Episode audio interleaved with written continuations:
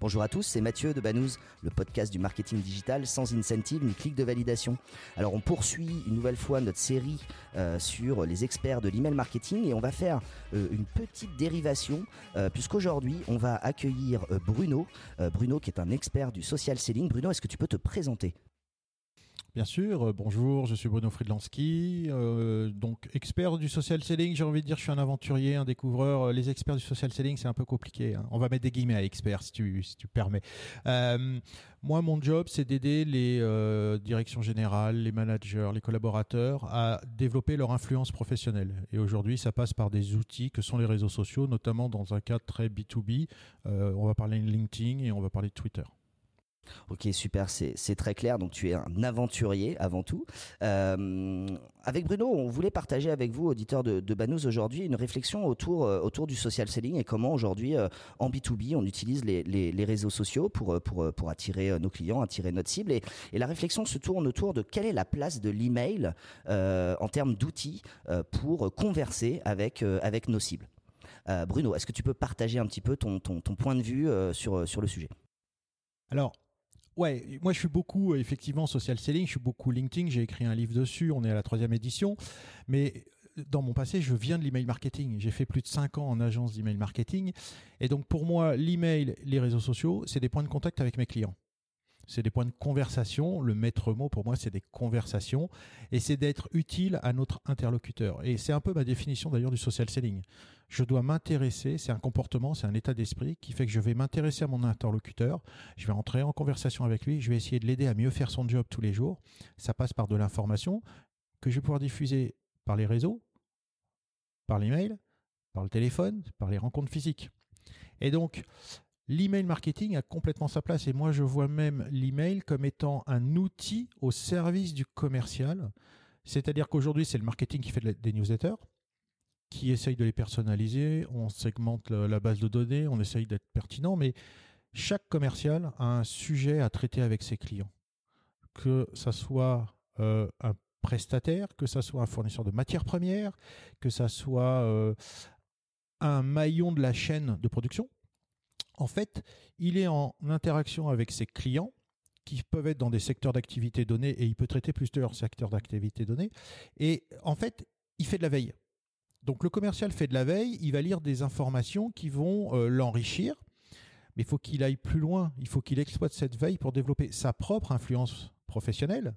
Alors oui, sur les réseaux sociaux, sur son profil LinkedIn, peut-être sur son compte Twitter, mais également par email avec ses clients. Et à mon avis, c'est un peu ce que je perçois, c'est vers ça que je- j'essaye de travailler, c'est que chaque commercial devrait avoir un outil qui va lui permettre d'utiliser sa veille personnelle pour créer sa propre newsletter qui va, sur laquelle il va ajouter un argumentaire, décryptage, un sujet qu'il a peut-être euh, eu euh, en, conversation avec son client euh, ou ses clients il y a quelques jours. Et en fait, il va créer une newsletter qui va peut-être envoyer qu'à 5 personnes, à 10 personnes. C'est pas le volume qui est important. C'est le fait de d'utiliser cette veille, d'être en conversation et d'avoir sa propre newsletter d'information, de décryptage, de conseils pour être positionné comme un expert du sujet dans lequel il est en train de se vendre et pour vendre sa société et ses produits, ses prestations auprès de son client. Finalement, Bruno, tu es, en train de donner euh, euh, un adage qui, est- qui, est- connu, qui est l'enjeu aujourd'hui du business developer, c'est pas de vendre, c'est de faire acheter. Et pour faire acheter, il faut que on puisse s'intéresser euh, à ses produits, s'intéresser à lui-même, s'intéresser surtout à son expertise et le partage de son expertise avec son environnement et spécifiquement ses clients, c'est un facteur clé de succès aujourd'hui pour lui. La vente, alors dans des ventes B2B plutôt complexes, ça passe par une relation humaine. Pour qu'il y ait une relation humaine, il faut de la confiance. Et la confiance, ça se construit. Si euh, ce, que, je dis par exemple par rapport à LinkedIn, j'appelle en prospection, je dis je suis un expert du CRM et je voudrais vous présenter mon dernier outil de CRM. L'acheteur, il va préparer le rendez-vous, il va aller sur mon profil LinkedIn. Est-ce que sur mon profil LinkedIn, je suis en train de parler de des enjeux du CRM, que ça soit pour une PME, une TPE, un grand groupe. Et puis c'est quoi un CRM Le premier CRM, c'est un fichier Excel. hein. Donc euh, c'est quoi les besoins précis de mon client? Et donc je peux avec mon profil LinkedIn avoir toute une, euh, un ensemble éditorial qui montre que ouais, je suis peut-être le vendeur d'un outil CRM, mais je sais surtout démontrer que je suis un expert des, des enjeux à mettre un CRM en place. Et cette veille, je peux aussi la transformer en newsletter et créer cette confiance en alimentant des réflexions, des sujets décryptés à mon interlocuteur qui va créer cette confiance pour créer cette relation humaine. Et puis quand il a vraiment, qu'il est mûr, qu'il a vraiment besoin de passer, euh, je dirais, à l'achat, bah effectivement, il va venir me voir parce que je l'ai aidé à mieux faire son job et il va me, me rentrer dans son process d'appel d'offres. Ça ne veut pas dire que je fais la vente, mais en tout cas, je suis sûr de ne pas être exclu en tant que commercial des conversations des acheteurs qui de toute façon vont utiliser Internet, vont utiliser leur réseau de relations pour commencer à défricher tout seul euh, et répondre à ces questions pour acheter un outil de CRM. Donc les commerciaux sont exclus de toute façon des conversations entre les acheteurs. Ils arrivent quand 70% du trajet est déjà fait. Faut revenir en amont. Et tout ce qui va permettre d'être dans l'éditorial, dans la création de confiance, et l'email est un des supports importants qui permet de le faire, déjà c'est le seul support qui n'est pas filtré par un algorithme. Les réseaux sociaux filtrent les contenus par un algorithme. Donc tout le monde ne voit pas tous les contenus, l'email, j'ai la capacité de savoir si mon interlocuteur l'a lu ou pas, d'avoir des réponses, d'avoir une conversation euh, one-to-one. Et je pense que c'est un outil qu'on doit mettre dans les mains et qu'on doit faciliter par contre le côté technique, mais on doit mettre dans les mains un outil qui permet au commercial de mieux faire lui-même son job qui est de créer la confiance avec ses clients. Donc à tous les business développeurs, montrez à votre entourage que vous êtes impliqué dans vos sujets, que vous êtes impliqué dans votre métier, que vous partagez finalement votre expertise avec votre environnement. Euh, toi Bruno, est-ce que tu as des euh, bonnes pratiques? Comment, aujourd'hui euh, un business développeur peut mettre en place ce que tu es en train de nous, nous conseiller, c'est-à-dire une petite newsletter, un partage d'expérience de manière simple et efficace, puisque le commercial, le business développeur, généralement, il n'est pas marketeur en tant que tel, c'est un futur marketeur un petit peu. Euh, quels sont les outils et comment il peut mettre en place ça euh, de manière très simple?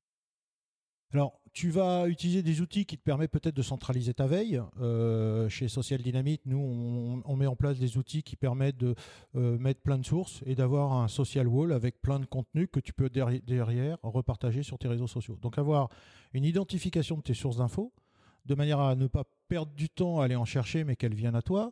Euh, ensuite, bah, tu vas lire et euh, sélectionner la, bonne info. Après, effectivement, il y a, des outils d'email qui peuvent te permettre, en drag and drop, euh, de pouvoir créer une newsletter. Moi, j'utilise par exemple GetReview qui me permet de très facilement de créer une newsletter. Je rajoute un titre, je rajoute mon argumentaire, mon décryptage, et en dessous, j'ai la cartouche de veille.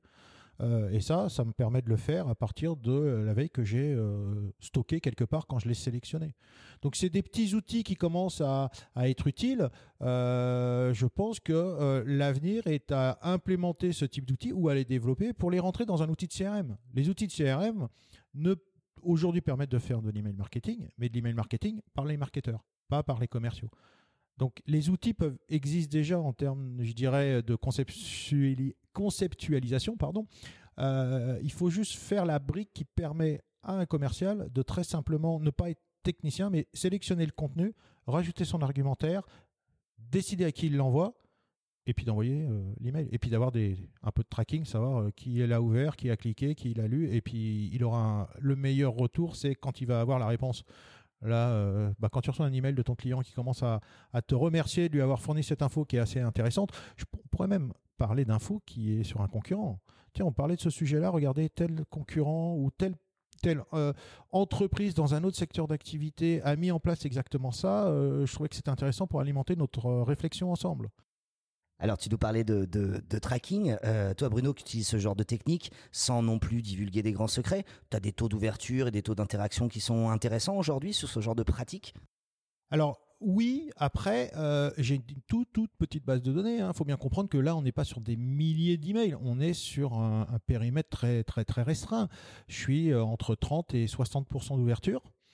Et surtout sur certaines newsletters, parce que j'en ai une autre qui est entièrement dédiée au, décryptage de LinkedIn pour aider les gens à mieux appréhender et maîtriser ce, réseau. Euh, j'ai décidé de tutoyer directement l'interlocuteur. Il s'inscrit et je lui envoie un message en disant euh, merci et, je te tutoie, c'est un parti pris. Et quand j'écris ma newsletter, je le tutoie. Donc j'ai peut-être 1000 personnes, mais je parle tu à chaque personne. Et je fais très attention à ne pas parler vous comme si je parlais à l'ensemble de ma communauté, mais à l'interlocuteur. Et donc j'ai des très bons taux de retour et j'essaye d'inciter à la conversation. Je leur dis que la meilleure façon de faire, c'est de me répondre. Il n'y a pas forcément de lien cliquables qui vont renvoyer sur un formulaire, sur un site ou quoi que ce soit, sauf dans la veille qui renvoie vers l'article initial, bien sûr. Mais mon objectif n'est pas d'envoyer un mail pour créer du trafic. Mon objectif est d'envoyer un mail pour que la personne fasse reply et me parle. Et j'ai énormément de réponses et j'ai des gens qui, presque, quand ils me répondent 3-4 jours après que je l'ai envoyé, s'excusent de ne pas avoir eu le temps de me répondre avant. J'ai même répondu à un client, mais tu sais que tu n'es pas obligé de me répondre à chaque newsletter. Donc, je suis dans la conversation, je suis dans la relation humaine, je suis dans la co-création de contenu. Et, je fais du business derrière. Mon business, c'est de faire du conseil, c'est de faire de la strat, c'est faire des conférences, c'est faire des ateliers, faire des formations. Et je suis identifié en capacité de le faire. Quand ils ont besoin, ils m'appellent. Super, merci beaucoup Bruno d'avoir pris le temps de partager euh, euh, toute cette connaissance et ces, exemples avec nous. Euh, où est-ce qu'on peut te suivre Bruno? Alors, beaucoup, sur beaucoup d'endroits, j'ai envie de dire d'abord mon profil LinkedIn. j'ai mon compte Twitter. J'avoue, je ne sais pas s'il faut que je le dise, mais je, je fais beaucoup moins Facebook. Et j'ai Instagram avec un, côté, euh, une ligne éditoriale où en fait je lis beaucoup de livres, je stabilote mes livres et en fait je les prends en photo et je les poste sur, euh, sur Instagram. Donc ma ligne édito, c'est des captures d'écran de, de, mes livres. Et sans ça sur différents sites, site maîtrisé linkedin.fr, professionalbranding.business. Super, merci beaucoup Bruno.